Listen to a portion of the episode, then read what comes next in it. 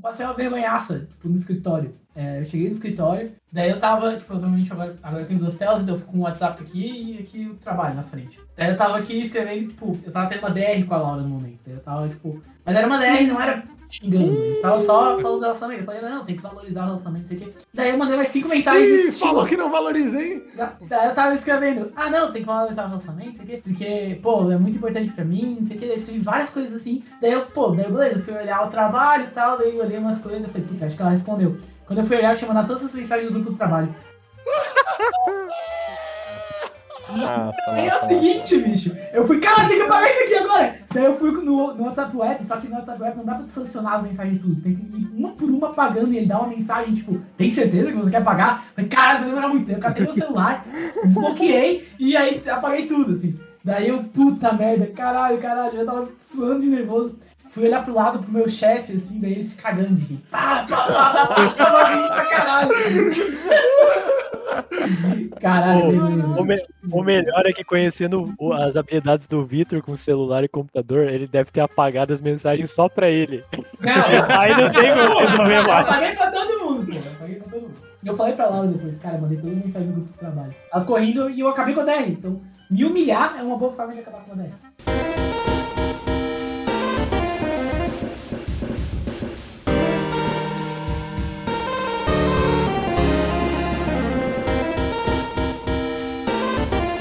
Roleta russa.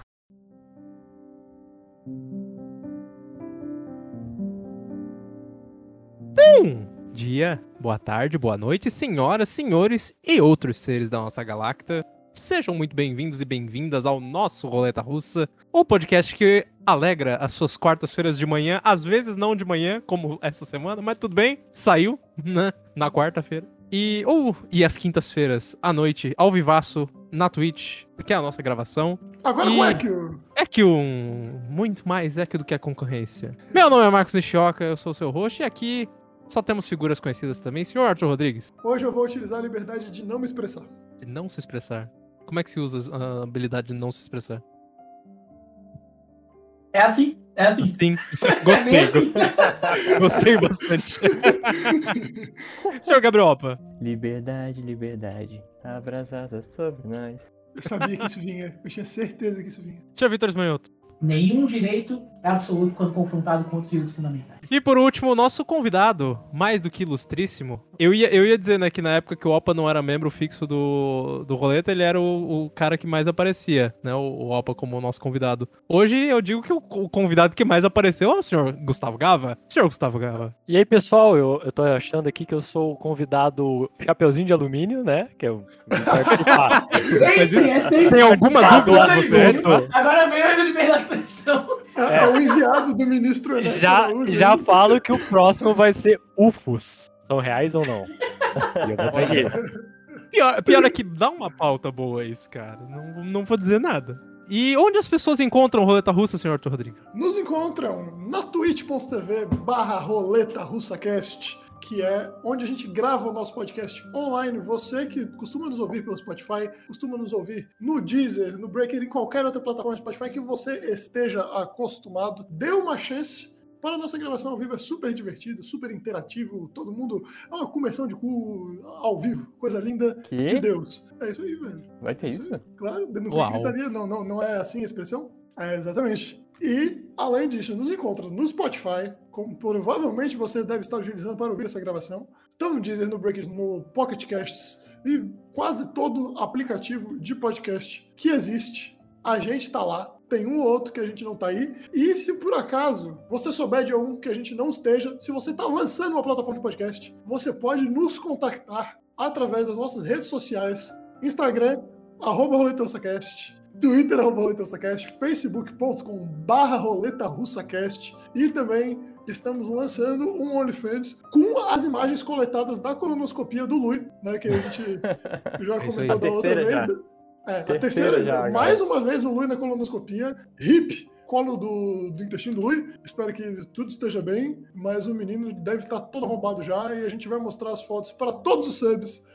Vê o Lui por dentro É, de verdade. Exatamente. Que ele é muito bonito por dentro. fora. Ele, Mais É. bem por dentro que por fora, inclusive. Posso só dar um- uma diquinha rápida? Porque eu utilizei hoje. Pra quem, tipo, não, não manja das plataformas de Cosmopia, você podcast. hoje? É, Eu fiz hoje, foi muito bom.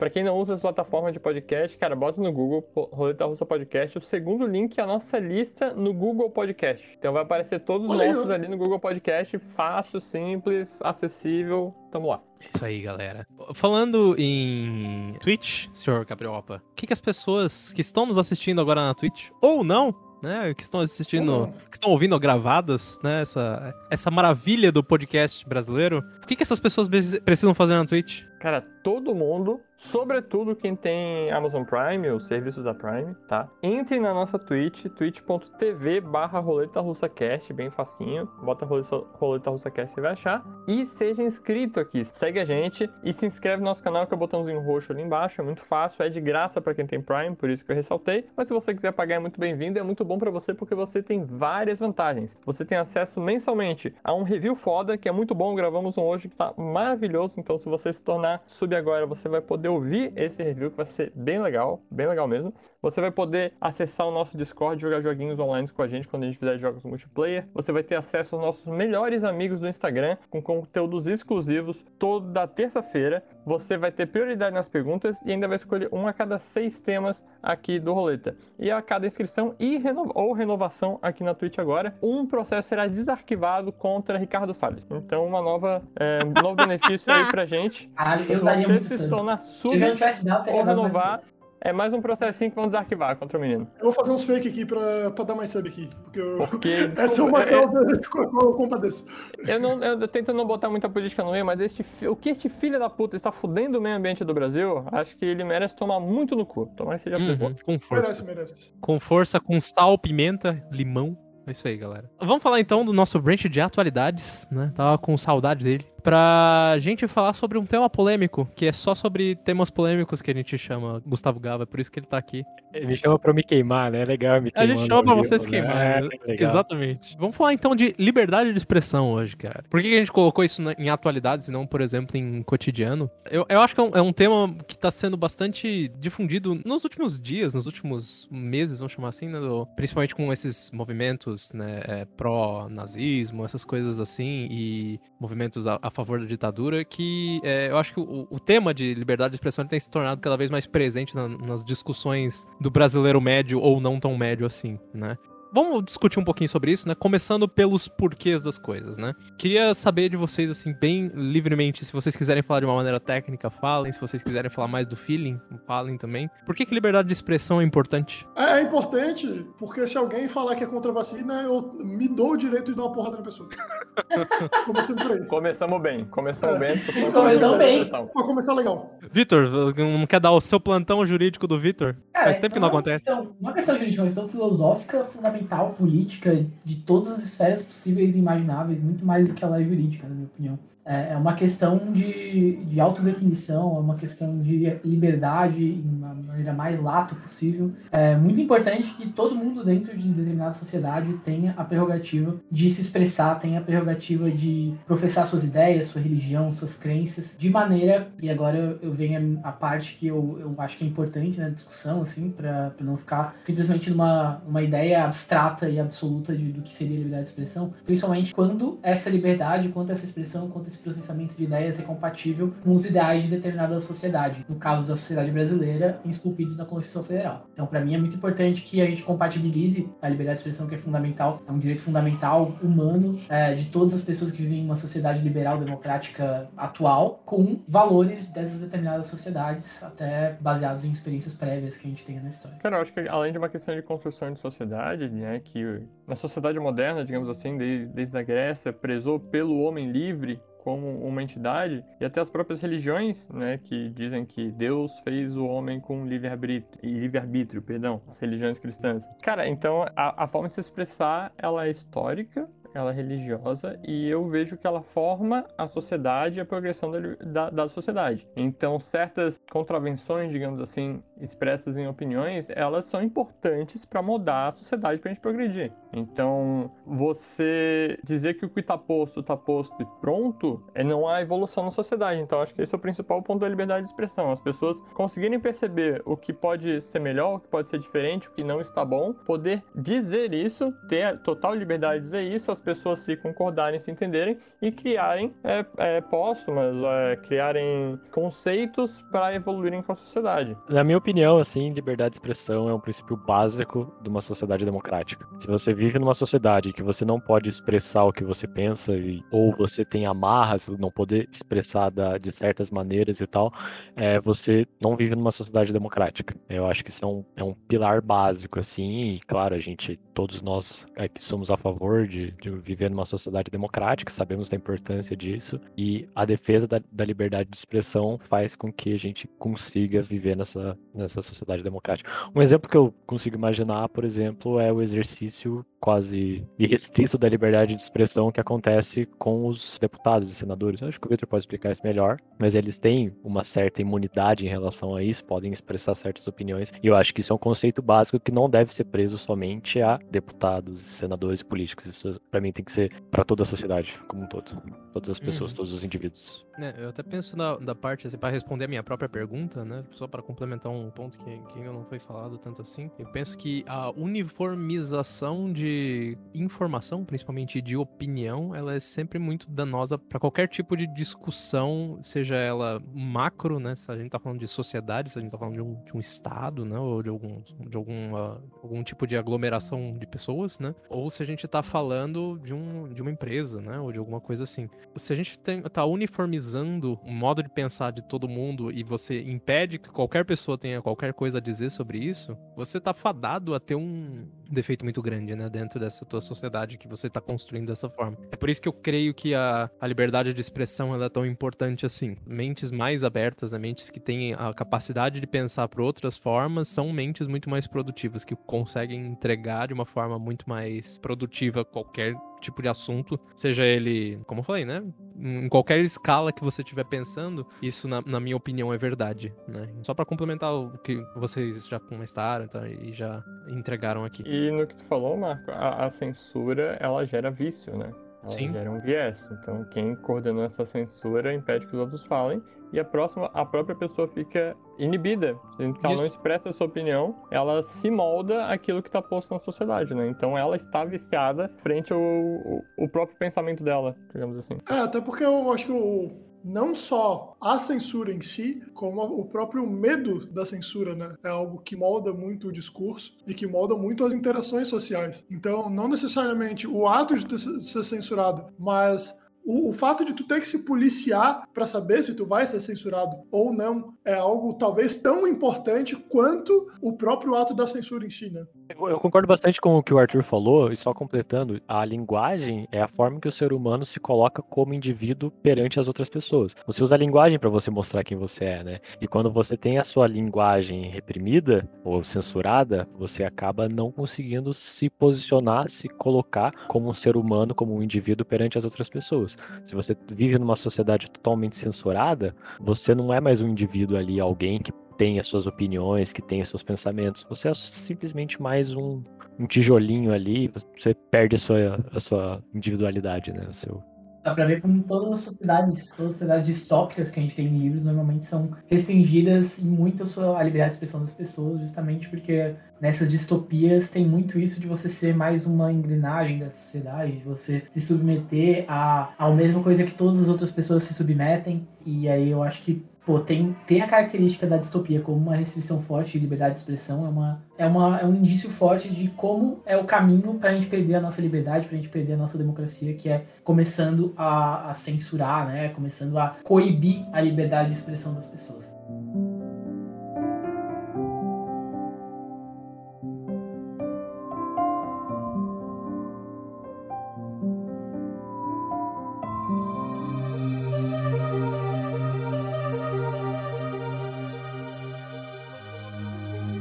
Que a gente tá nesse ponto da real importância, né, da, da liberdade de expressão, eu queria tocar num ponto, no primeiro ponto que o Gava levantou. Toda democracia necessita, né, de liberdade de expressão e você poder falar e poder expressar suas opiniões políticas, né, filosóficas da forma como bem, como você bem entende, é necessário. É, por que necessariamente você sustenta essa opinião, ô Gava? Se tu puder discorrer um pouquinho mais sobre o assunto. Vai muito do que eu falei agora ali, de que a, a, liber, a, a linguagem é a ferramenta que o ser humano usa para se colocar como, como indivíduo, como uma existência no meio da sociedade. É com a linguagem que você transparece o que você pensa para o resto das pessoas. Então, se você tem essa linguagem censurada, você não consegue se posicionar, basicamente, né? A democracia, o conceito da democracia é, um, é uma sociedade em que você consegue, de certa forma, opinar perante a sociedade. Então é aí que liga o ponto, sabe? Se a pessoa não tem a liberdade de conseguir se expressar, de, de poder colocar o que pensa perante a sociedade, você não está numa sociedade democrática, porque você não tem esse direito de conseguir dar a sua opinião sobre as pautas, sejam elas quais forem, ou para até você para levantar uma pauta nova. Uhum. E essa é a ideia. Você não estaria numa sociedade com democracia plena, né? Existem vários tipos de democracia, a gente tem que ressaltar isso. A gente estaria numa sociedade com democracia plena, porque uma sociedade ainda pode ser democrática, sendo que ela tem limitações, restrições da, da liberdade de expressão, né? Considera que a, o Brasil é uma sociedade que não tem liberdade de expressão plena, então, ó, que não tem democracia plena? Não é uma democracia plena, a gente viu uma democracia representativa. Isso pela nossa Constituição. Ah, o ponto não da liber- a democracia plena, a, de- a democracia representativa. Mas em que sentido? Democracia plena é quando todos têm o, o direito de. tem como se expressar diretamente a sua voz na sociedade e isso é ouvido de alguma forma. Cara, hoje em dia, com. com É um país que é assim. É, é muito difícil pelo número de pessoas. Mas eu acho que a gente poderia chegar muito mais próximo disso com algumas propostas de, de referendo, de plebiscito, para que se ouça a voz da população de forma mais direta, porque, cara, na minha O visão. Brasil tem isso. O Brasil tem esses mecanismos. Sim, mas é um, é um mecanismo muito pouco usado. A última vez que foi usado, acho que foi no referendo armamentista 2004, sei lá, faz muitos anos, 2006, não lembro. E essa, é- esse mecanismo podia ser muito mais, re- muito mais utilizado para ter uma, uma democracia muito mais direta. Esses referendos plebiscitos poderiam ser bem utilizados pelo Poder Legislativo, mas a gente está muito distante disso. A gente vive numa democracia representativa que, na minha visão, está muito mais próxima de uma oligarquia do que uma democracia representativa de fato. O Brasil, acho que ele está muito atrás nesse sentido. Não, não digo que a gente está atrás no sentido de liberdade de expressão. Acho que liberdade de expressão a gente é um dos países do mundo com maior possibilidade de liberdade de expressão. Mas em termos de constituição de Estado, a gente está muito longe de uma democracia plena. São coisas diferentes. São relacionadas, mas são diferentes. Tá opondo a ideia de liberdade de expressão e de representatividade na democracia, né? Eu acho que são as ideias diferentes que, foram. Isso, mas elas se conectam, mas elas são conceitos separados, né? Até porque eu queria trazer um outro ponto, talvez até vocês discordem um pouco de mim, mas eu acho que a obrigatoriedade ao voto é algo que implica nisso que o Opa falou. Como? Implica como, na tua visão? Como é que implica na tua visão? Positiva, negativamente? Implica negativamente. né? Eu acho que a obrigatoriedade ao voto tira, de certa forma, uma parte da liberdade de expressão de um indivíduo. Eu também concordo. Eu No não sei. sentido de ele se expressar não votando, quer dizer. Exatamente. Concordo. É, o, pon- o ponto de não votar aí seria representado por votar branco, né? Você tem essa opção quando você vai à urna. Você pode votar Exatamente. branco. Que é a tua expressão de não estou satisfeito com nada que está sendo colocado aqui, então eu estou votando branco. Então eu, eu sinto que isso não, não, é, não é o problema frente ao problema que é você, num país como o Brasil, que é muito pouco educado, muito pouco politizado, você deixar as pessoas simplesmente esquecerem que tem eleição. Mas, Vitor, tu sabe que no final das contas não é isso que vai acontecer. A pessoa que não votaria, ela no caminho até a urna, ela vai ver o santinho de alguém, ela vai. O, o pai vai falar: Ah, vota ali no, no Chico do armazém porque ele me deu um frango ontem à noite, sabe? Mas é a E- escolha e alguém que-. Provavelmente não votaria se não tivesse não é- essa obrigatoriedade. O problema não é mas, é obrigatório. positivo ele não votar? Não, é, ele, é ele é e ele não não votar? é. Ele é e não é. Porque ah, se a pessoa tem a possibilidade de não se expressar, e isso faz parte da vontade dela, e ela acaba se. Se ela de certa forma, é convencida por outro meio a votar em alguém no meio do caminho, ela tá se opondo à vontade dela em alguma esfera, sacou? Esse, esse é o meu Eu ponto. acho que não é uma delimitação da Justo, liberdade justo. de expressão. Ela, ela Pode se ser, expressa na urna. É uma delimitação do direito de ir e vir ou algum. Ou, Se o voto fosse mas não é facultativo. Justo, o que ia acontecer é que essas pessoas aí, elas iam bater na porta das pessoas pra falar, ah, vai votar amanhã que eu te dou 50 reais. Deixa Sabe? eu Não é, um- não é Pode voto facultativo obrigatório. O problema pra mim é a forma com que as coisas são feitas dentro da, da sistema eleitoral. Deixa eu colocar um ponto. Eu concordo com o Arthur, porque o voto obrigatório fere a liberdade de expressão pelo fato de que é a obrigatoriedade de você ter que se expressar. Então você Isso, não é livre sobre sua própria expressão. Concordo. Você é, é obrigado a se expressar nesse momento. Então, pra mim, isso fere a liberdade de expressão, mas nem é o ponto que, do porquê eu sou contra o voto obrigatório, nem é por causa disso. Sim, sim. É mais por uma questão de, de bem, de liberdade, de liberdade em si, na verdade. Sim, sim. E, e do efeito que isso tem sobre a eleição.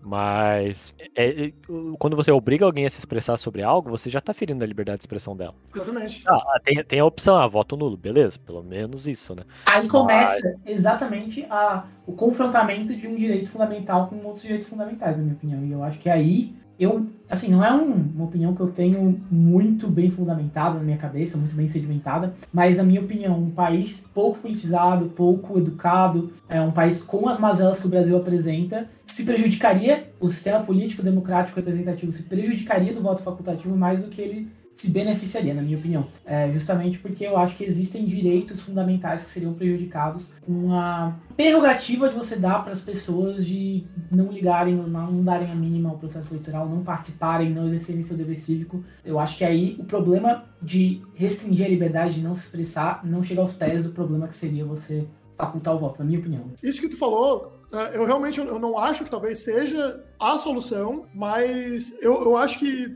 exatamente aquilo que, o- que o Gaba falou, concordando comigo e complementou, é justamente o que eu penso em relação à liberdade de expressão. Eu talvez ache que não seja a solução, até pelo que aconteceu na eleição do Trump né, anteriormente. Né? Uma boa parte de ele ter perdido a eleição agora foi justamente a campanha que fizeram para que registrassem o pessoal para votar e esses novos registrados que elegeram o Biden no fim das contas. Né? Muita gente que anteriormente já foi ilegal nos Estados Unidos, gente marginalizada que acabou se registrando para votar justamente para tirar o Trump. Então, isso com certeza mexe muito o jogo político de uma maneira que nem sempre é positiva. Se passa aquela mensagem de que, ah, porque se o voto for facultativo, só quem for mais politizado vai votar e a gente vai acabar elegendo pessoas mais capazes de governar o país. Porra nenhuma. Unidos absurdo esse raciocínio que Ah, ela pode dar. é, o- os Estados Unidos já mostrou algumas vezes que não é bem assim que funciona, mas é isso. Eu acho que a questão do, do voto obrigatório, eu, a- eu não vejo como um enfrentamento ao outro direito fundamental. Eu vejo como uma obrigatoriedade do sistema de Estado brasileiro de democracia representativa. No sistema que nós vivemos, o povo é representado por aqueles que eles escolhem que os representem. A partir do momento que alguém não vai votar, essa pessoa não está de forma alguma sendo representada, ou seja, o sistema democrático vigente no Brasil ele se torna falho automaticamente. A pessoa pode ir na urna e anular, ou seja, ela tá colocando, tá deixando posto a vontade dela de que qualquer um tá bom. Agora, no momento que ela não vai à urna, ela não está sendo representada de forma alguma e assim o sistema brasileiro é absolutamente falho. Então, eu vejo que essa obrigatoriedade vem disso, de suprir a, a, a necessidade desse sistema ser efetivo. Senão ele não seria uma, uma democracia representativa. Poderia ser outra modalidade de democracia, mas não representativa diretamente. Não, mas aí eu vou ter que trazer um, um outro ponto, que é um negócio que inclusive rola na eleição dos Estados Unidos e que não tem aqui no Brasil. Eu não sou a favor disso, em esfera alguma, eu acho isso uma prática ridícula, mas em termos de discussão de liberdade de expressão é algo que eu acho interessante. Nos Estados Unidos a gente tem a, a oportunidade do write and vote, né, que no caso é votar em alguém que não está concorrendo. E já aconteceu algumas vezes, inclusive eu acho que no Brasil isso rolava na, na época do, do voto, da- do voto manual. papel. É, isso rolava, inclusive, teve aquele famoso caso do Macaco Tião, no Rio de Janeiro. que Eleito foi o- prefeito. eleito prefeito do Rio de Janeiro no, no começo dos anos 90. Não, acho que ele não foi eleito, acho que ele ficou tipo em terceiro lugar. Ah, mas ele teve uma votação bem expressiva. O, teve, teve, um bo- teve um bode que foi eleito vereador de Fortaleza uma vez, uma certa vez. Ele foi eleito. Mas você não acha que, que de certa forma, nessa discussão de, de liberdade de expressão, de certa forma, é uma maneira de cercear a liberdade de expressão, a, a oportunidade de tu não votar em alguém que, que não quis pleitear a eleição, porque a gente sabe que tem muitas engrenagens políticas por trás disso, que muitas vezes um partido não acha interessante apoiar a candidatura de uma determinada pessoa, que de vez em quando al- alguma pessoa que tem todo um projeto político a apresentar, ela não consegue achar um partido que banque a candidatura dela. Então, Partido vocês é um câncer, né, velho? Partido Eu é uma também- é, eu merda. também Partido acho, Tem eu que acho- acabar, mano. eu, eu também Desculpa, me tenho, irritei. Não, mas eu também tenho essa opinião. Eu sou bem contra a necessidade Jorge. de um partido para se candidatar. Mas vocês não acham que é algo que limita a liberdade de expressão do eleitor não ter essa oportunidade de um voto aberto, não no sentido aberto para todo mundo ver, mas um, um voto que te dá a abertura de votar literalmente em quem você quiser. Tipo, ah, velho, eu quero votar no meu pai, foda-se, eu acho que meu pai seria um puta do Concordo. vereador. Concordo. 100% concordo. Acho que você tá limitando a liberdade de expressão. Eu quero expressar que eu acho que outro candidato é bom e às vezes, como tu falou, o partido impede aquela pessoa de ser candidato. O partido Mas baixa peraí, e peraí, aquela peraí. pessoa. Eu- eu acho que não- Duas questões muito diferentes aí, mas pode ir, Marcos, que não tava falando. Não, eu ia falar que eu acho que isso num mundo ideal faz muito sentido. No mundo que a gente vive, a gente precisa simplificar algumas coisas e eu sou, eu sou partidário da, da ideia de vocês que, porra, partido é um câncer, partido não, não deveria existir e principalmente não deveria ser obrigatório para que você se tornasse candidato, né? Mas eu acho que, no fim das contas, cara, se você precisa, se você precisa se, se candidatar, você precisa falar que você é um candidato para alguma coisa, né?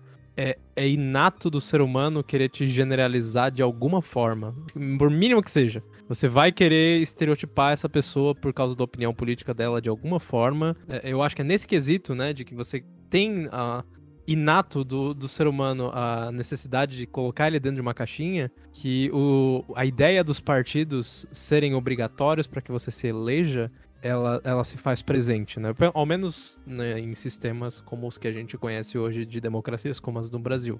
Né? Então eu acho assim, que no mundo ideal faria sentido você poder votar em quem você quisesse, e principalmente se você vivesse numa sociedade que não tem 200 milhões de habitantes pra te dar um, pra dar um voto em alguma coisa, né? Mas no mundo que a gente vive hoje eu acho complicado, assim. Principalmente porque você tá tirando o incentivo da pessoa ir procurar alguma coisa e se politizar e dar uma olhada nas propostas e dar uma olhada, entendeu? Que ao mesmo tempo que você fala, tá, velho, tu pode ir na urna e escrever cachorro tião, entendeu? Tu não tá dizendo assim, cara, olha aí quem tá se candidatando, vê se você se identifica com alguma proposta, porque aí você tá educando de maneira positiva, gerando uma externalidade positiva do sistema eleitoral. Porque ele tem pontos negativos, como a gente destacou até aqui, mas ele tem pontos positivos, como, por exemplo, se você tem uma gama né, específica, um hall de candidatos a escolher, você está aí, se você se preocupar com a política, e porque você tem a opção de ir lá anular ou votar branco, como a gente já falou, mas se você se preocupa com a política, você tem é, a vontade, você tem o ânimo, você tem a- o impulso para ir atrás dessas pessoas, ir atrás do que elas querem, ir atrás das propostas e ver, não, realmente, eu tô por dentro, eu sei o que esses caras querem, e esse X aqui é o cara que mais fala que eu gosto.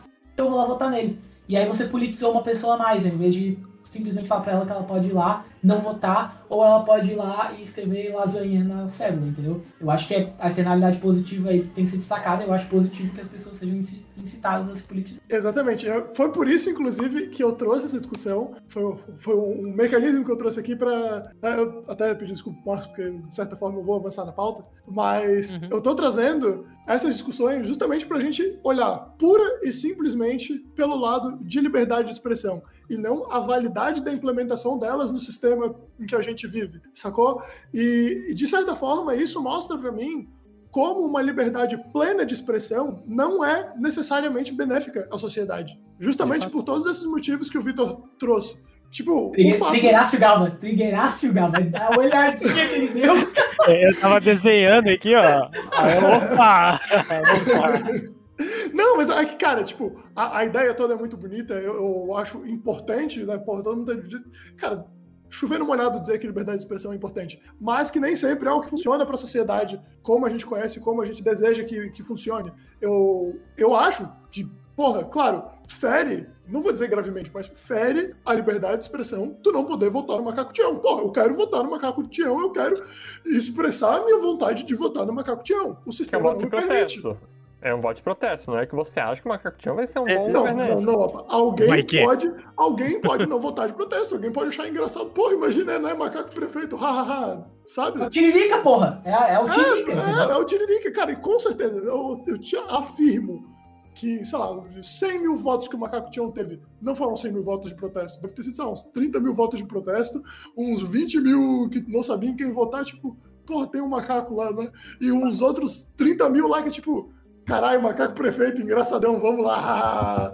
Mas eu acho que, tipo, cara, a sociedade se beneficia muito. Muito, muito é que muito é pesado, né? Mas a sociedade se beneficia, to a certain extent, uh, até um certo ponto, que isso seja privado, que esse tipo de escolha seja privado. Uh, Eu concordo a- contigo e eu tô aqui pra defender o ponto de que É, limitações de deixa- liberdade de expressão são importantes na sociedade. De- Deixa eu me expressar. Estão- Vai lá, se expressa. Cara, eu- essa liberdade. Eu acho que esse exemplo que tu deu não é um exemplo legal. Sabe por quê? Porque você pode expressar assim, ó, ah, eu quero votar no Macaco Tião. Você pode fazer isso. Só que isso não tá dentro das regras do jogo ali do, da eleição, por exemplo. As regras do jogo, as regras do jogo ali delimitaram que assim, ó, essas aqui são as suas opções. Você quer votar em algum desses? Você quer se expressar a favor desses aqui? Pode ser, vem aqui e se expressa. Você não quer se expressar a respeito disso, você não precisa se expressar também. Mas essas são as regras do jogo. Por exemplo, assim, eu não posso chegar num tribunal ali e eu tenho que fazer um depoimento e eu começo a cantar parabéns pra você ali num lugar que eu tenho que me explicar e se me prenderem eu vou falar, não, estão limitando minha, minha liberdade de expressão. Eu quis me expressar assim. Não dá pra fazer isso, porque as regras do jogo é que se você vai no tribunal, você tem que falar o que tá sendo perguntado lá, por exemplo. Então, é, você pode, você pode se expressar falando que, ah, eu quero votar no macaco chão. Mas não, não é a regra do jogo, não é o que tá lá. Tipo, existem as regras da eleição, tá ligado? Então, pra mim, esse não é um exemplo bom de sobre liberdade de expressão. Por isso que desde o começo eu falei, eu concordo contigo sobre o voto obrigatório, mas pra mim nem é por esse argumento. Mas é a questão do, de poder se expressar para que isso possa acontecer. Que talvez seja outra discussão, mas eu quero poder votar no Macaco que seja. Ou o exemplo do que Felipe Sabará, lá de São Paulo, que foi expulso pelo Partido Novo em campanha para a Prefeitura de São Paulo, porque o partido não quis que ele elegesse, mas tinha muita gente que queria votar nele. Então, tipo, eu quero ter o direito de votar em, em qualquer um independente de partido, por exemplo. Eu posso me expressar no sentido de mudar essa legislação, mudar as regras do jogo. Claro, exato. Democracia, você pode expressar. E po- pode, isso pode ser Mas votado lá, e se for votado lá, beleza, é o que foi Esse negócio de regra do jogo, eu acho que instrumentaliza esse argumento, porque então a regra do jogo na sociedade brasileira é que você não pode injuriar, você não pode difamar e você não pode caluniar. Sim. É a regra do jogo. Mas Sim. qual que é a relação disso com a liberdade de expressão? Não, não exatamente. Não, entendeu? Porque Não- a, gente não- tá, a gente tá num ponto abstrato de pensamento. Isso é restringir a liberdade de expressão ou isso não é? Se é a regra do jogo, pra mim, não importa aqui se isso tá dentro da legislação ou não tá, se isso é a regra da eleição, ou do tribunal, ou da sociedade. Mas importa aqui, e a discussão tá no ponto de qual é a relevância disso pro nível de liberdade de expressão de uma sociedade, entendeu? Isso é benéfico ou não. Mas o exemplo que tu deu é, uma, é, é um enfrentamento de outro direito fundamental, que é o direito à honra. Né? Esses crimes que tu falou de injúria, difamação e calúnia são os crimes à honra. Posso começar a Então, vai discordar de Opa? frente, Vai de frente a... Não, vai de frente a outro Posso- direito fundamental. É a diferente da discussão de eu me expressar para eu querer mudar um, um método, né, mudar um, um procedimento, e eu querer me expressar para mudar um direito fundamental. Eu acho que é possível um direito fundamental mudar, tá, Gava? Antes que tu fale, eu acho que é possível, mas eu acho que tem que ser amplo as, as opiniões em prol disso. Tem que ser, tipo, unânime, não unânime, claro que é impossível, mas a, a- a sociedade deve urgir muito para que haja uma mudança desse tipo, mas eu acho muito difícil. Pode falar, Gava, vai, me xinga. Eu ia discordar de ti, cara, que pra mim, honra não é direito fundamental. Não é. Eu posso. Eu, é, é- faz parte da liberdade de expressão eu poder chegar no Twitter e falar. Pode Mas é, tá, tá, na, tá, Pode- na, tá pô, na regulamentação, tá na pode- lei, é direito fundamental. Tá, opa, mas ah, esse não é o ponto, cara. Isso Tipo, pode não ser- é não, é porque, que eu acabei de não é falar, porque pode existe que tem que mudado. existir, mano. né? Mas é o que eu ó, acabei de falar, falar. é passível de ser mudado, mas hoje é direito fundamental, não tem como dizer que não, Ah. entendeu? Eu posso pegar, é meu direito fundamental que eu possa, vivendo numa democracia, né? Que eu possa chegar e Uhum. falar, Bolsonaro, filho da puta, entendeu? E, e, cara, foda-se a honra dele. Não importa qual é a honra dele, não importa o que ele acha disso. É meu direito falar isso, entendeu? Eu Uhum. posso. é, o que, eu, A o que pode, o que a gente pode, Pra mim, o que vai ali no. É que honra é um negócio extremamente. Tá, você discordou de mim, cara. Você tá ferindo a minha honra. Você tá falando que eu estou Tem errado. processo, entendeu? aí entra com um processo dizendo que Gabriel Opa ferindo tua honra, eu dou meu CPF Mas pro cara. para, ó, ó, não vamos, é não vamos, não vamos descer na- na- no jurídico, porque não vale a pena. Porque a lei é, é X. Não adianta rebater um argumento abstrato com a lei, na minha opinião. O argumento Exatamente. abstrato tem que ser rebatido num argumento abstrato. Tem que ser na ideia. Entendeu? A lei é a concretização do que a sociedade construiu. Acho que é um argumento válido. Mas é que a gente não tá discutindo aqui o que, que é hoje contra o que deveria ser. O que deveria ser pro Gava e pra ti o que, que deve ser. E não o que, Ah, que é. tá. Aí é outra questão. Até porque, beleza, a lei é, é algo que a sociedade construiu, mas é algo que uma parcela muito específica da sociedade construiu. Então, isso, de certo, não representa a liberdade de expressão como um todo. Se, se a lei, a lei, a gente vive, a gente vem de um período que a gente vem expandindo a nossa liberdade de expressão e nossa participação democrática. A gente vivia 100 anos atrás de uma forma muito mais aristocrática do que a gente vive hoje em dia. E a gente consegue votar e tal. Então, se a, a lei antigamente colocava que você não podia se expressar e pronto, ah, tá na lei, então não dá. Então as, as, as leis elas vão evoluindo, né? Elas são uma, uma evolução geralmente pro melhor. A história que deve sempre caminhar da Mais moralidade pra lei, nunca ao contrário, né? Mas só fazer uma, um, um ponto aqui que é importante. Plantão jurídico do Vitor. Uma coisa é você evoluir as leis e está sempre evoluindo, revogando lei, colocando lei, revogando lei, colocando lei, porque a sociedade muda. Outra coisa é você mudar a Constituição, que aí eu acho que você está mudando a base da sociedade. Você não está mudando como a Constituição cria efeitos práticos na vida das pessoas, mas está mudando o que que é, o que que é importante para a sociedade, quais são os valores da sociedade, entendeu? E, por exemplo, na, na Constituição existe, como o Aba falou, um inciso que diz assim: são invioláveis a intimidade, a vida privada, a honra e a imagem das pessoas, assegurado o direito à indenização né, né, né, que decorrente da sua violação. Agora, a questão é, e aí combatendo o dever ser com o dever ser, e não o dever ser com o que é. É importante que a sociedade tenha como valor fundamental a proteção à honra e à imagem das pessoas ou não?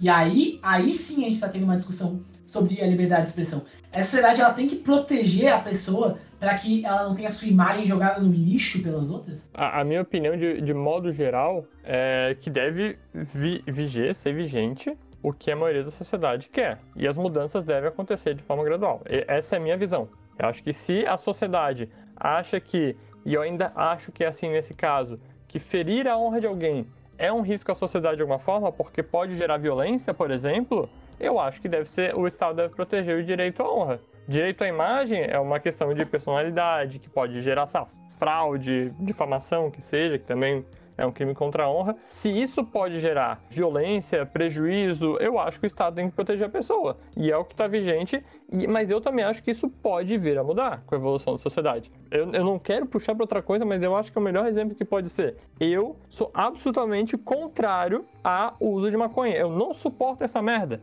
Eu acho um escroto cheiro, não, enfim, eu não suporto. Mas eu entendo que a sociedade está se encaminhando para uma legalização. E eu não vou combater isso, porque eu acho que a maioria da sociedade, em breve, vai aceitar isso como algo socialmente ok, entendeu? Então eu acho que o que a maioria da sociedade. E, e esse é um ótimo exemplo, porque é uma reivindicação legítima. Grande parcela da sociedade quer. Então eu acho que é urgente o debate político quanto a isso.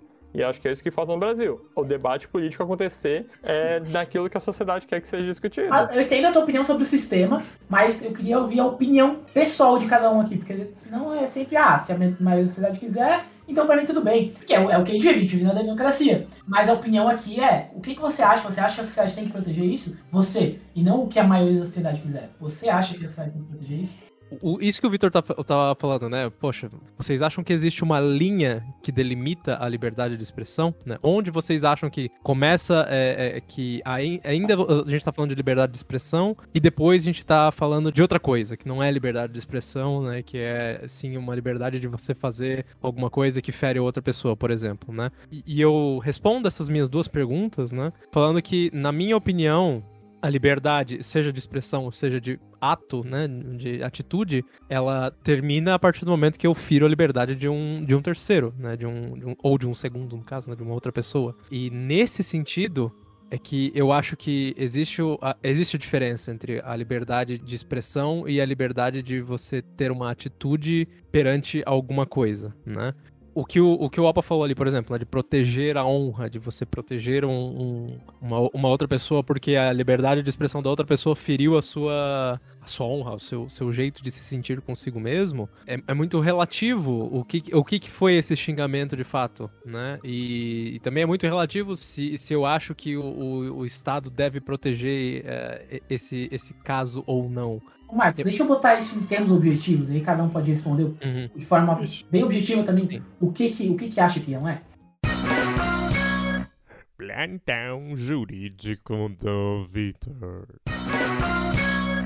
É simples, cara. A gente tem três crimes, crimes, crimes, vai preso na, na sociedade brasileira de crimes contra a honra por ferir a honra da pessoa com liberdade de expressão, com a sua forma de se expressar. Um, Uhum. injúria, que é basicamente você xingar a outra pessoa, xingar é, de qualquer maneira, idiota, imbecil, é, vadia, filho da puta, tudo isso é injúria. Difamação, que é quando você difama o bom nome de uma pessoa, então eu saio falando por aí que o Arthur caga na rua e, e caga nos cantos, caga nas esquinas, e ninguém não, nem liga, ele caga lá mesmo e foda-se.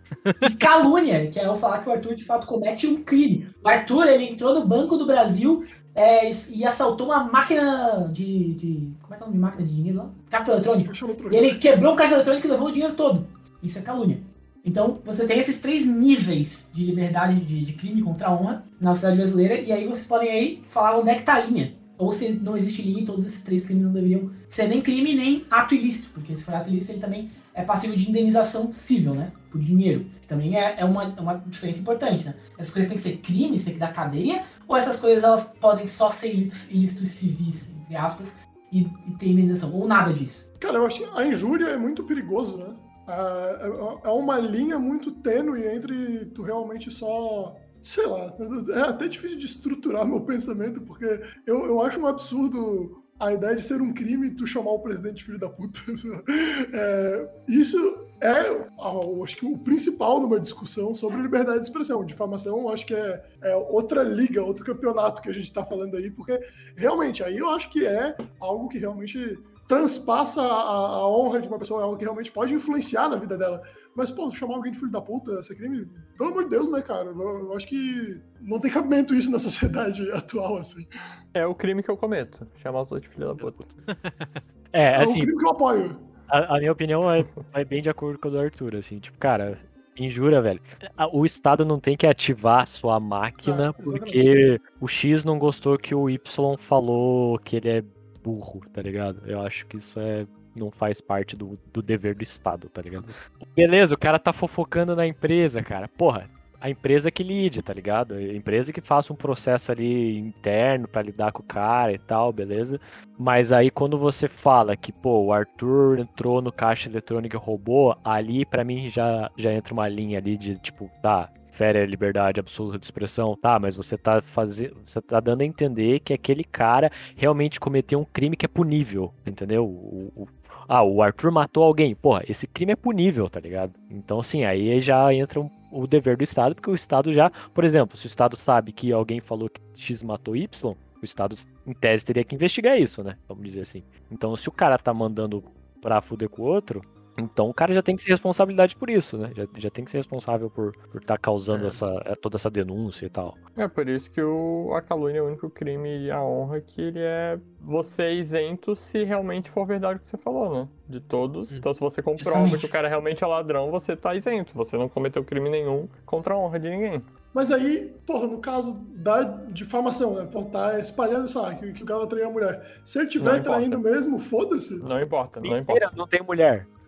Mas não Então por importa. isso que eu te falar, usei como. Ah, ele é. Ele, se eu falar que ele é corno, não importa se, se ele for corno ou não, porque não é um crime passível de Hum. punição. Agora, se eu dizer que ele cometeu Não, não, um mas, crime. é, aí mas isso até é porque isso tem, tem todo o lance de, de manchar a reputação e tal, vai, vai um pouco mais. Lembrando que a injúria, a injúria deixa de ser, de- deixa de ser crime se a pessoa provocou a injúria. É só se é um xingamento gratuito. Não sei se isso muda a- alguma coisa de vocês, mas é, é- é fato. Ah, então o, o Bolsonaro não ter aceito a- as ofertas da Pfizer é algo que, que provoca a injúria, é algo que me. Na minha opinião, sim. Na minha opinião, não. Então posso, posso falar que a facada foi maldade? Pode tá liberado. Pode falar, pode falar. Pode. E isso é uma coisa coisa que eu vejo bastante acontecendo, assim, tipo, de pessoas que defendem a liberdade de expressão irrestrita, por exemplo. Tipo, ah, eu vou lá no meu Twitter e falo que eu odeio o Danilo Gentili porque ele falou tal coisa. Aí, ah, mas é a liberdade de expressão dele. Tá, mas é a minha liberdade também que eu posso, tipo, odiar o cara, eu posso Sim. xingar ele, eu posso fazer.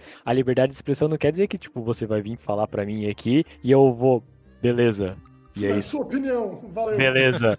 Não, eu posso falar, cara, eu acho você um bosta por, por pensar isso. Eu posso pegar e, tipo, cara, é, vai. Qual é a tua empresa? Tua empresa é a. A X? É, ou uma empresa X, demite esse cara aqui, olha que coisa escuro- escrota que ele tá falando. É minha li- liberdade de expressão também fazer isso. Sim. A pessoa vai estar Claro. pagando pelo que ela fez. O que eu sou contra, o que eu acho que fere a liberdade de expressão, é a estrutura do Estado, porque o Estado é monopólio da força e tal, blá blá blá, que vai lá e impõe a. é, impõe isso na pessoa, entendeu? Isso, Ancapistão. isso eu acho. Não, não me chama de ANCAP, cara.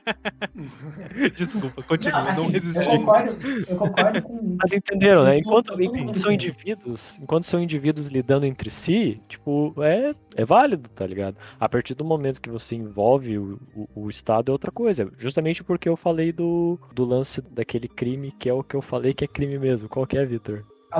Calúnia. Porque não é mais entre indivíduos ali, entendeu? Não é uma questão de indivíduos mais. Ah, eu não gostei do que você falou. Não é mais isso. Eu concordo parcialmente com o Gava nisso que ele falou, porque eu, eu acho né, que nessa seara de crimes contra a honra, eu acho que, que dá pra separar, talvez em níveis, né? Acho que injúria é um nível, difamação é um nível um pouquinho pior e calúnia é um nível muito pior. Eu, pra mim, concordo. Cara, injúria, resolvam-se aí, saiam na porrada, resolve no soco. Quem bota a justiça no meio é porque não se garante na mão.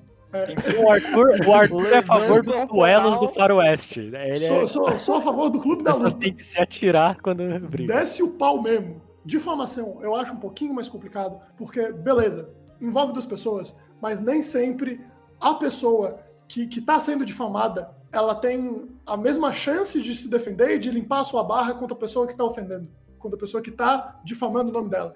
Então, eu Qual acho que é a justo- diferença e qual que é a diferença disso da injúria? Quem disse que ela tem a mesma, a Porque mesma a injúria capacidade de Cara, é defender? porque a injúria não interfere tanto na vida de uma pessoa quanto a difamação. Que a Júlia é. É. presente, ela pode se defender. É. Essa é a diferença, ela pode se defender. Aí, tipo, cara, ninguém vai, tipo, caralho, a minha vida acabou porque o Danilo Gentili me chamou de corno, sabe? Isso não existe. Não Agora, publicamente. Se for a né? mulher dele, né? Se for a mulher dele, aí fica meio ruim.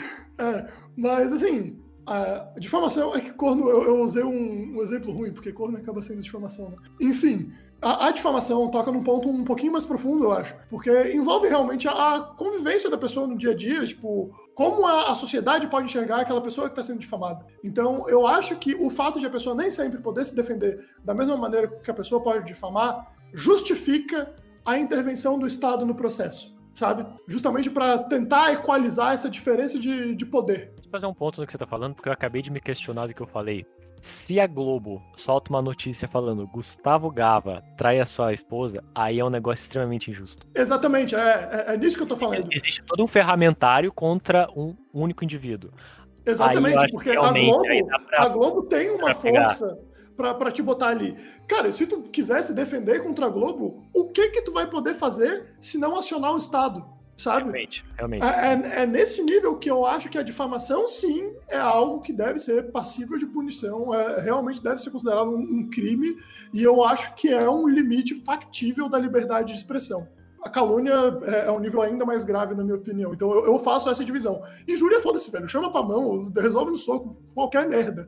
Mas difamação eu acho que já é um ponto um pouquinho mais grave e que, que para mim já é um, um- um limite um pouco mais sólido. Assim. Então, voltando a falar aqui, é, eu acho que, pra mim, tem uma, uma questão muito simples, que é, eu não acho que nem injúria nem difamação deveria ser crime. E eu acho que, pra mim, é, é autoritário até que o Estado se sinta no direito de privar uma pessoa da liberdade por causa de, de situações de injúria ou difamação. Muito pelo contrário, seria dizer que eu acho que não são atos ilícitos que mereçam reparação.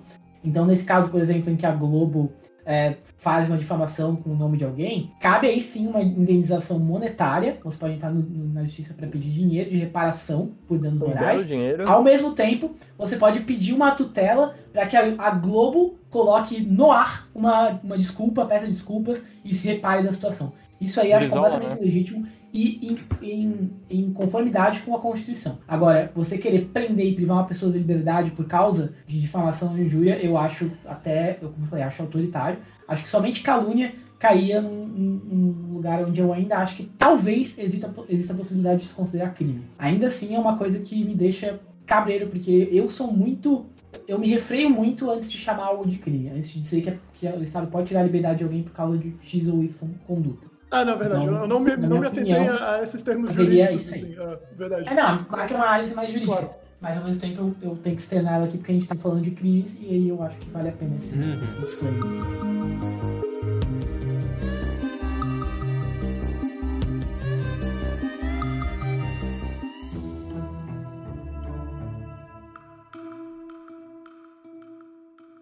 A, a minha pergunta final era pra onde eu até tinha imaginado que a pauta ia, a parte de manifestação de intolerância. Né? Acho que a gente não falou essa palavra até agora, né? Que tolerância, no fim das contas, ela é muito importante nessa discussão de liberdade de expressão, né? Do quando você se sente de fato injuriado, por exemplo. Acho que depende muito do nível de tolerância da pessoa que está recebendo o tipo de injúria. Só que tolerância e intolerância entram numa outra gama de assuntos, né? Que é o que eu queria trazer aqui agora. Vocês acham que manifestações de regimes opressores, né? Nazismo, pedindo a volta da ditadura militar, pedindo eh, regimes nazistas dentro do Brasil, vocês acham que o- a liberdade de expressão tá inclusa nesse tipo de cerneia? Eu vou falar aqui a verdade, a verdade absoluta, que o Gava não vai refutar. É o seguinte. Segura o processo, segura o processo. Tá vindo, hein? Tô sentindo. Processinho, seu amiguinho. Cara, é o seguinte, a gente veio com. E eu vou falar a verdade aqui pra vocês, internautas que estão ouvindo roleta. É, é o seguinte, a gente veio com essa pauta porque em Florianópolis, caso vocês forem de outro lugar e não souberem, ou estiverem vivendo em uma caverna nos últimos meses, um cara na beira-mar apareceu na janelinha do seu apartamento, bonitamente é, ali balançando a sua bandeira nazista na sacada do, do apartamento aí, Pra deixar mais claro ainda que sulista é tudo arrombado. Então assim, ó, lá banana, sua bandeira nazista.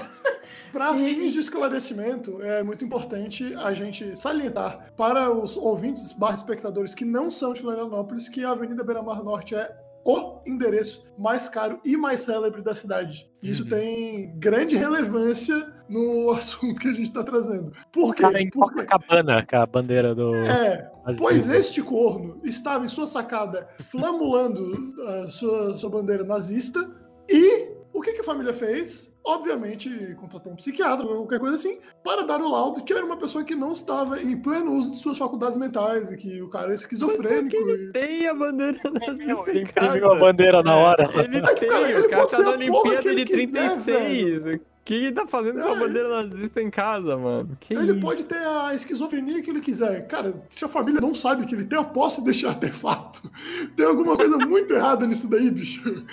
Sabe? Não, total.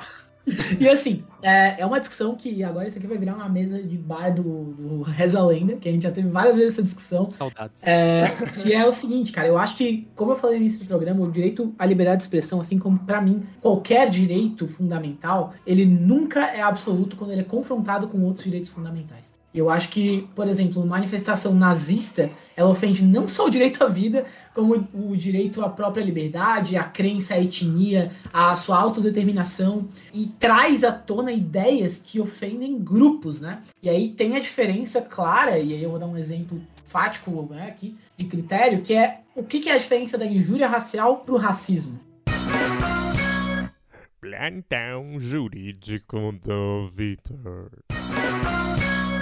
A injúria racial é quando você, frente a um negro, faz uma injúria a ele, né? Xinga ele concernente à raça, né? Concernente à cor dele. E o racismo é quando você ofende o grupo, os negros em geral. E aqui essa é a diferença, né? Aqui quando você faz uma, né, você incita o nazismo, você reproduz ideias nazistas, você faz com que isso apareça de uma forma com que isso sabe, tenha apoiadores ou, ou- ou crie novos apoiadores, isso pra mim tá ofendendo sim o direito à vida, o direito à liberdade, o direito à autodeterminação. E, e, e para mim não é uma conduta válida na sociedade com os valores que a gente criou, né? Os valores da Constituição Federal de 88. E nesse caso, e eu queria aqui deixar bem claro que o crime de apologia ao nazismo, ele trata de fabricar, comercializar, distribuir ou veicular símbolos e emblemas nazistas e não de, sei lá, ir até a janela. E aí, e aí o que a delegada falou nesse caso é que ir até a janela e balançar a bandeira nazista não estaria nenhum desses verbos classificado, então ele não estaria fazendo apologia ao nazismo dentro do qual é o tipo penal brasileiro. Oh,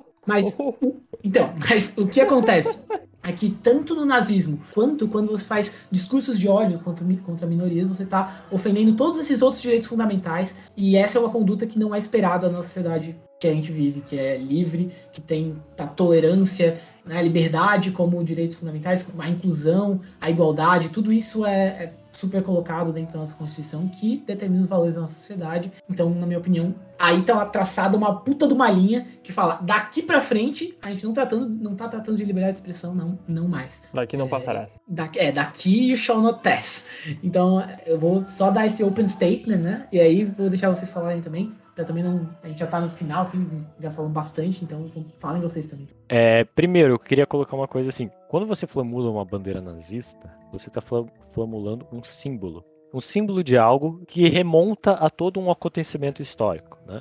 Então, para mim, não tem justificativa. O cara tem que ser preso, tem que ser julgado e tal, porque ele estava defendendo algo extremamente sólido ali, que é nazismo. E nazismo é inaceitável, porque não é liberdade de expressão, é porque o nazismo prega a morte de pessoas. Então, pronto, acabou aí. Existem exceções, existem. Tipo, historiador, o cara tem lá uma coleção de vários artefatos da Segunda Guerra Mundial e lá no meio tem artefatos de, com simbologia nazista. É uma exceção, né?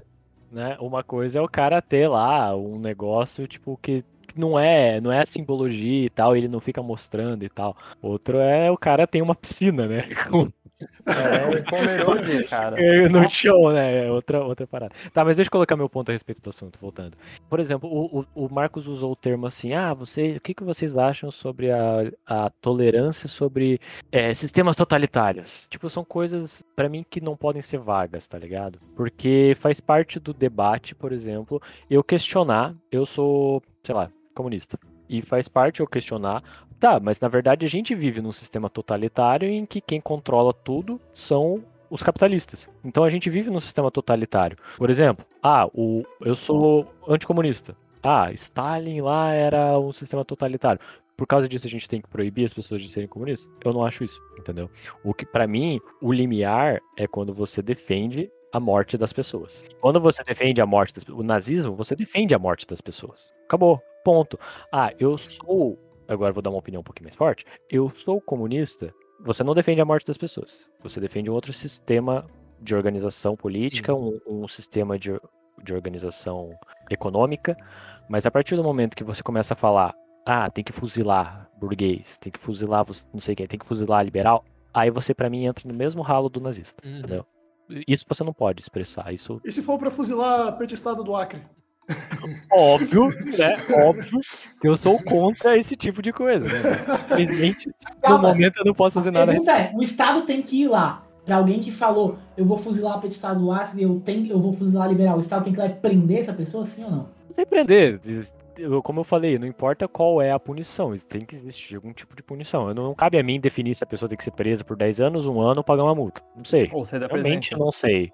Cara, é difícil tu falar que uma punição é necessária e não falar qual é. Porque uma coisa é o cara. preso. Não, cara ser- Não, pode ser. É, é que pra mim é, isso é uma opinião completamente pessoal. Assim, ah, o cara falou que tem que matar alguém, tem que ser... Eu acho que tem que ser preso, beleza. Justamente. é- a Eu acho, opinião é, eu acho. Discurso de ódio é prisão, mano. Não A tem partir, a, a história, par- velho. a partir do momento que o cara tá defendendo a morte de alguém lá, o cara tá colocando essa, esse alguém em perigo. Logo, a pessoa tem que ser. Não vou falar removida da sociedade, porque removida da sociedade é uma palavra forte, né? Parece que eu tô defendendo a morte da pessoa. É, a pessoa tem que. A, a- a sociedade tem que ser protegida dessa pessoa. Reabilitação Eu concordo com isso. Só que como eu falei antes, eu acho que essas coisas têm que ser extremamente bem delimitadas. Eu não posso colocar assim, igual o Victor falou, crime de ódio é prisão. Porra, mas você tem que delimitar exatamente o que, que é crime de ódio, entendeu? Porque hoje existe uma ideia, por exemplo, ah, eu defendo que tal política econômica é correta.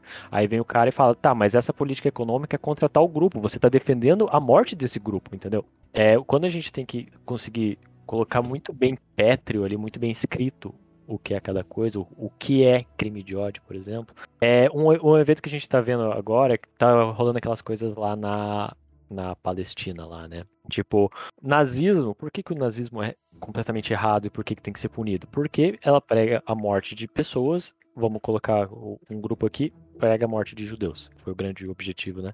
Do, do nazismo. Então, ali você já coloca antissemitismo, né? Antissemitismo é- é problemático, é extremamente problemático, tem que ser punido o antissemitismo.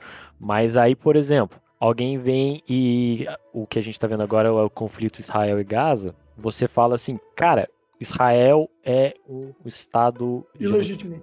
é, vamos dizer, pode ser ilegítimo. Bom, bom. Ah, você é antissemita. Logo, você, entendeu? Co- Começa a colocar um paralelo ali e você tem que ser punido por isso, entendeu? É esse tipo, é o que eu quero dizer quando você é muito cheire ali, é esse tipo de coisa não pode acontecer, entendeu?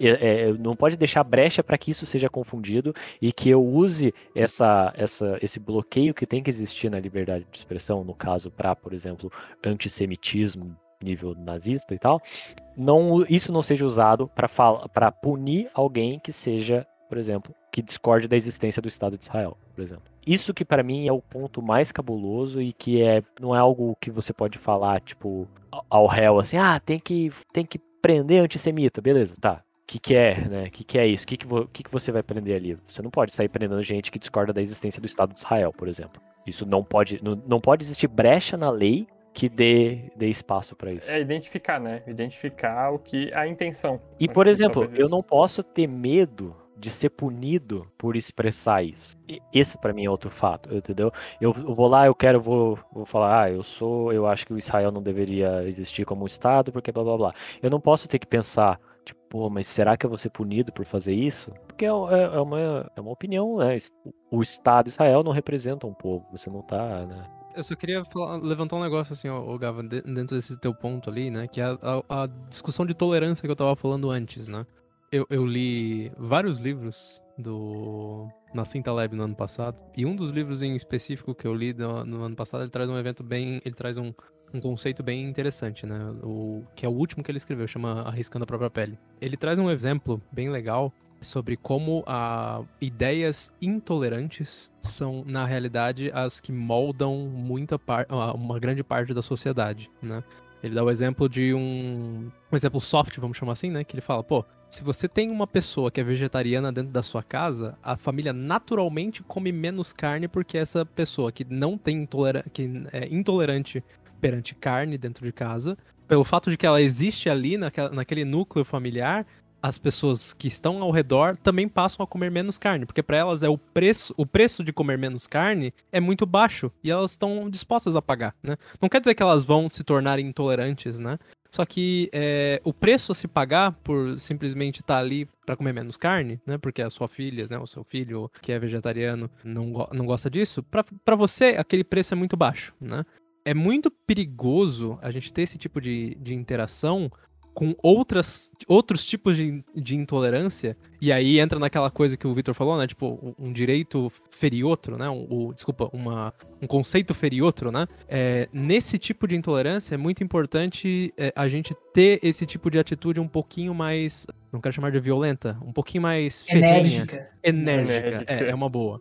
Por que, por que isso, né? No mesmo, no, no mesmo capítulo que ele traz esse exemplo da vegetariana, ele traz um, um conceito chamado paradoxo de Popper-Goebel. Eu ia falar disso, velho. Eu ia É falar disso. Popper. É, é Sabe o que é? A minha opinião a respeito disso? Eu odeio aquela imagenzinha que ficam botando desse cara. Pra quem não sabe o que que é o paradoxo de Popper-Goebel, ele diz que ele prega que para que você busque uma sociedade tolerante, você precisa Não tolerar a intolerância. não Tolerar a tolerar, a intolerância. intolerância. Exatamente. Então, é por isso que é um, por isso que o nome é paradoxo, né? Você tá fazendo aquilo que você não não gosta, né? Aquilo Sim. que você não quer. Eu odeio aquela imagenzinha que ficam botando disso. Mas tu odeia a imagem ou a ideia? Eu odeio- na verdade, é que eu nunca li Popper, nunca li Popper, então eu não sei dizer. Mas eu já vi gente quem eu confio em relação a essas coisas, né? Vou dar um argumento de autoridade aqui, falando que não é bem isso o que Popper falou. E aquela ideia do paradoxo ali, com aquela imagenzinha, é meio que uma simplificação que meio que inverte na real o que o cara falou. Tá? Mas o, o- realmente eu odeio a imagem porque porque que ela é usada tipo pra tudo, tá ligado? É, o- exemplo que eu falei ali é do cara que tá opinando sobre o conflito Israel e Gaza. Ah, eu sou contra. Eu só acho que o Estado de Israel é ruim eu acho que tinha que ter, na verdade, dois estados ali, Palestina e Israel. É, aí vem o cara e coloca aquele negócio, ah, você está sendo intolerante com. Você está sendo antissemita, e coloca aquele negócio, a gente tem que intolerar você, tá ligado? É um bagulho muito misused, assim, que vai exatamente contra o que eu tava falando de ficar usando essas definições meio sombrias ali pra tentar comparar as coisas que não são comparáveis. tempo eu queria dar um exemplo claro, talvez até pra gente arrematar aqui. É, por exemplo, a gente teve lá nos Estados Unidos, eu esqueci a cidade, aquela passeata de gente com, cami- com cabelo, com aquela roupa do Ku Klux Klan, com tocha, fazendo cantos, né, contra os negros, é, contra minorias, etc. Foi aquela passeata, aquele show de horrores. E esse tipo de manifestação, na minha opinião, é caso de polícia indiciar as pessoas, investigar e possivelmente prender tá? É- é- Na minha opinião, dentro de uma sociedade civilizada democrática, é assim que se trata esse tipo de manifestação. Ao mesmo tempo, eu já ouvi argumentos de que você tem que deixar essas pessoas se manifestarem para que elas não entrem no submundo e façam isso às escondidas e aí o negócio fique tão grande que não dê mais para conter no futuro. Então tem essa- essas ideias opostas. A minha, a minha ideia e a minha opinião tá afiliada com a minha primeira, né, com o que eu abri falando, que é que as pessoas têm que ser indiciadas e presas. Ao mesmo tempo, tem sim é, uma ideia de que você tem que deixar as pessoas falarem para que você possa identificar as ideias que estão surgindo na sociedade, por piores que elas sejam, catalogá-las e, e- e colocá-las sob observação, né? Para que elas não criem algo pior no final. E aí eu queria, antes de ouvir o Opa, queria ouvir o Gava específico acerca disso, porque eu sei que ele tem uma ideia que se afilia mais a esse segundo ponto. Eu tinha bastante essa opinião, né? Tu conversava bastante comigo, tu sabe que eu tinha bastante dessa opinião de liberdade restrita, assim, né? Mas eu, eu ainda concordo com isso, né? Mas eu. Hoje em dia, eu realmente eu sou mais a favor de. Cara, a partir do momento que você tá defi- defendendo uma morte de alguém, por exemplo, agressão a alguém, você. Pô, você já tá, já tá passível de punição. Mas, de certa forma, sim. É, é que, na verdade, esse é um tema que eu nem tenho uma opinião muito bem formada. Mas, de certa forma, sim, eu acho que é benéfico que você consiga. Pode ser benéfico, na verdade, que você consiga identificar o que os grupos estão defendendo e tal, quando. Para que não se torne algo igual você falou, que vá pro, pro, pro, pro sub. Tipo, eu consigo. co- Eu, eu proíbo certa coisa, aí a pessoa que, que quer expressar essa opinião vai pegar e moldar essa opinião de certa forma que ela consiga passar ela para a população com outros meios mais obscuros, né? Então, às vezes, sim, às vezes você criar, por exemplo, a- pensando no termo de melhorar a sociedade, você criar essa armadilha de que você consiga fazer com que as pessoas deixe que as pessoas expressem de qualquer maneira e você espera então que a, a própria sociedade responda de forma negativa para essa ideia e essa é uma forma muito melhor de você destruir essa ideia do que você tentar destruir com a base da força do Estado, por exemplo. Eu tinha bastante essa opinião, eu tinha bastante essa opinião, mas hoje em dia eu não sei se. Eu acho que com a sociedade que a gente tem hoje, com redes sociais, propagação insana das coisas, assim, realmente o uso de propaganda, hoje que eu, eu entendo muito bem o uso da propaganda na mente das pessoas, eu não, não compartilho mais tanto dessa opinião. Mas de qualquer maneira, isso ainda vai um pouco de acordo com o que, com o que eu defendi, de você ter limites bem estruturados para as coisas, e esse limite ser extremamente rígido e não ficar proibindo coisas ao bel prazer, é- essa ideia ainda se aplica, né? A ideias que são mais de teor duvidoso, mas que também não são algo especificamente intolerante, assim, já se aplica um pouco essa ideia, né? De você deixar a pessoa expressar, mesmo que seja algo que nem seja algo tão, né, de boas, assim, mas que você já consegue, né, fazer com que a própria sociedade rejeite isso. Em vez de crescer de uma maneira mais underground, né? E quando você veja, por exemplo, que, que o Anon é. Esse é um negócio que, tipo, cresceu por baixo dos panos total, assim, e de repente, quando viu, já tava elegendo o presidente, tá ligado? É, É um eu exemplo, sou a favor da total supressão desse tipo de, de expressão, na De verdade. tu dizer. É, não, eu, eu acho que, cara, cresce nas sombras, tudo bem. A hora que aparece, a gente tem que, que punir com força. Acho que tem que abrir um inquérito contra todos os participantes, mas principalmente identificar as organizações por trás disso, porque uma passeata não vem sem uma organização por trás disso. E é o que o Gaba falou, cara. O que a gente tem que tirar do fato, da experiência, do momento nazista é o quão forte é a propaganda. É, e eu acho que essa é a questão. A liberdade de expressão, a expressão, ela vem atrelada à propaganda. Então, quando o movimento organizado, com ideais, seja lá quais forem, se eles forem carismáticos e bons na propaganda, eles vão conseguir atrair seguidores. Então, acho que tem que suprimir esse tipo de, de ideia. Claro, como o Gava também falou, temos que deixar delimitado o que, que é o que. Pô, nesse caso, eles estavam claramente com uniformes da Ku Klux Klan, é, crucifixos pegando fogo, com gritos racistas. Nesse caso é um caso óbvio que eu acho que tem que haver supressão total imediata dessa. Isso é propaganda, cara. Isso atrai gente. Pode ter gente que pense assim, mas eu acho que as pessoas têm que ficar por baixo dos panos e a sociedade tem que fazer a propaganda contra isso.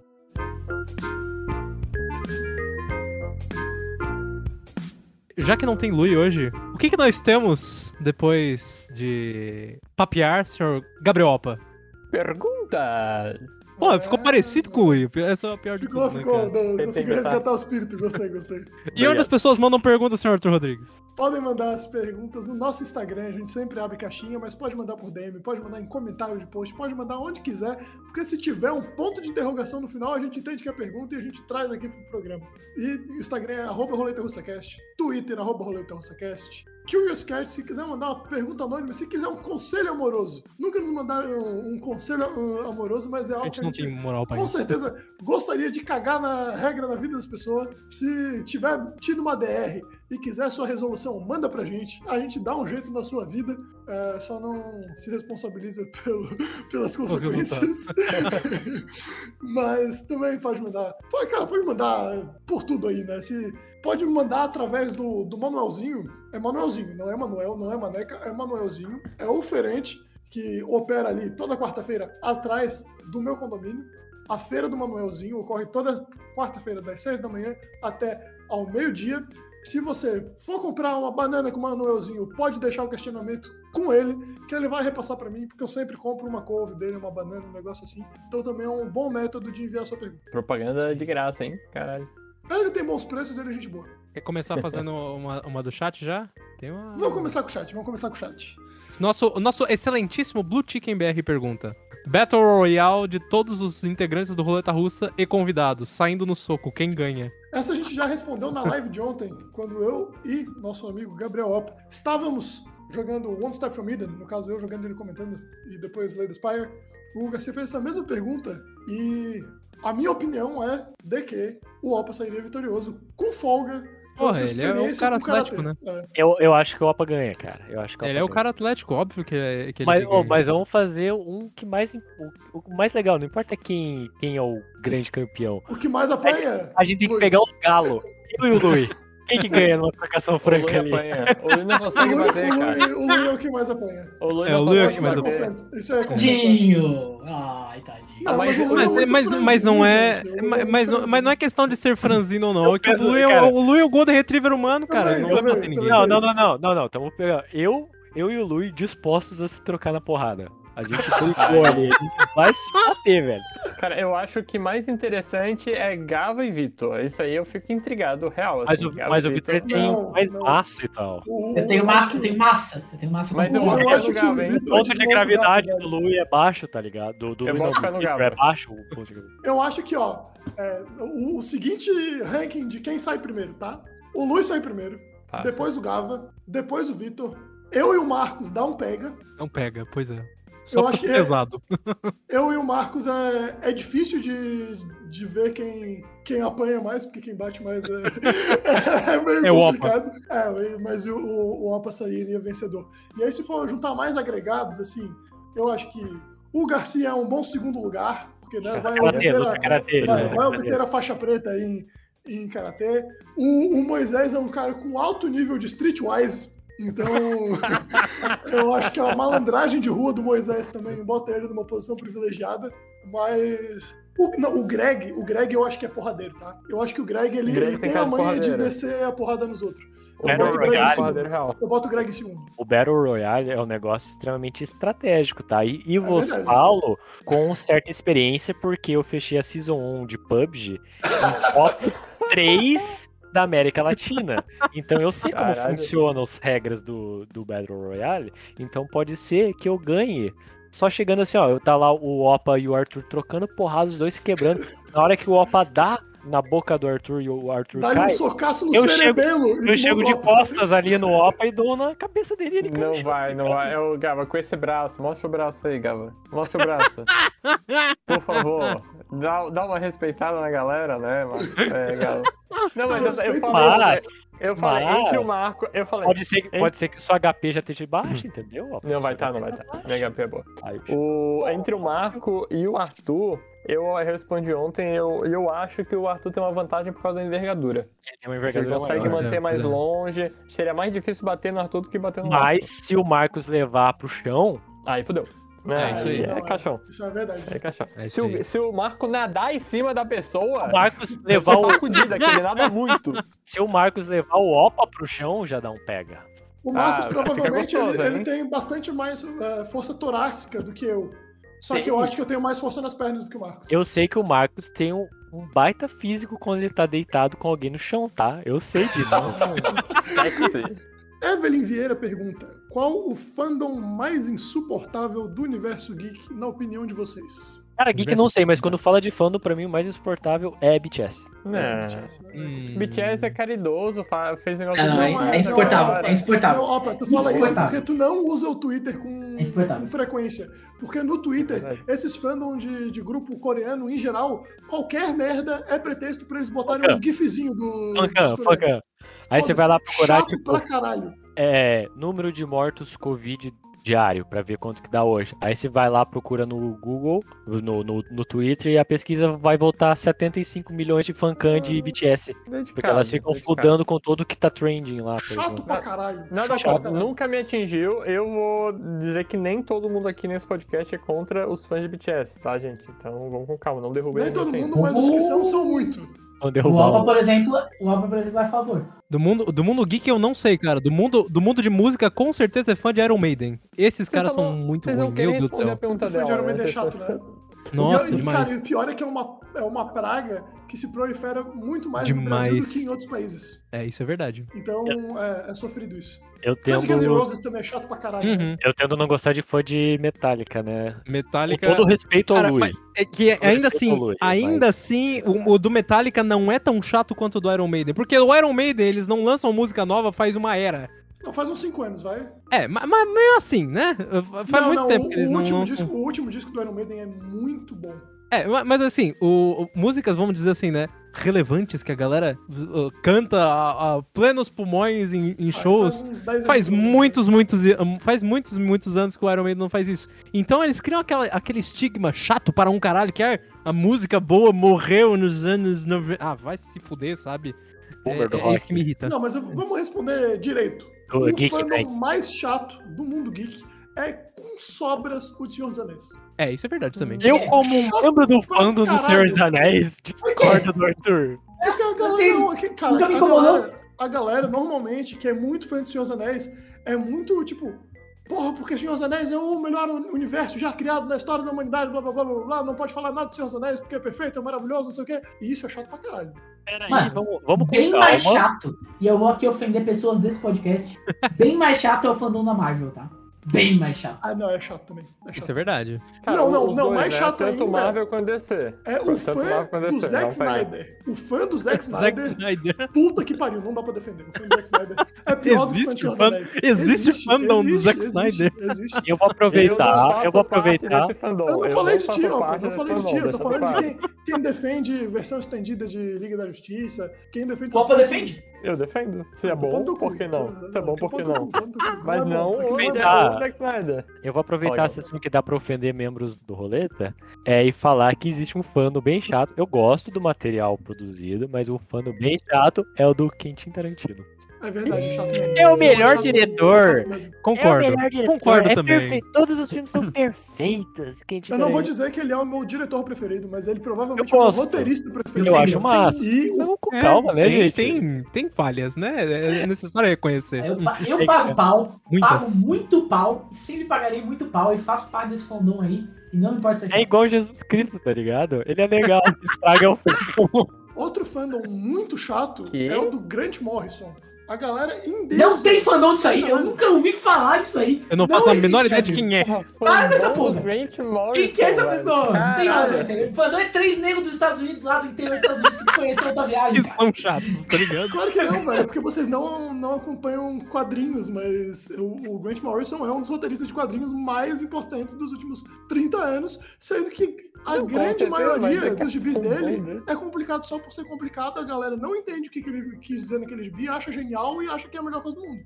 Cara, a resposta correta pra mim, e eu, eu assumo aqui que eu faço parte, mas é a galera que fica entre Marvel e DC ali discutindo. É, é, Ou é chato até digo um pouco mais, a galera que fica entre Capitão e Homem de Ferro também é chato. E eu faço parte porque eu sou Team Cap. O pessoal do Homem de Ferro foi tomar no cu.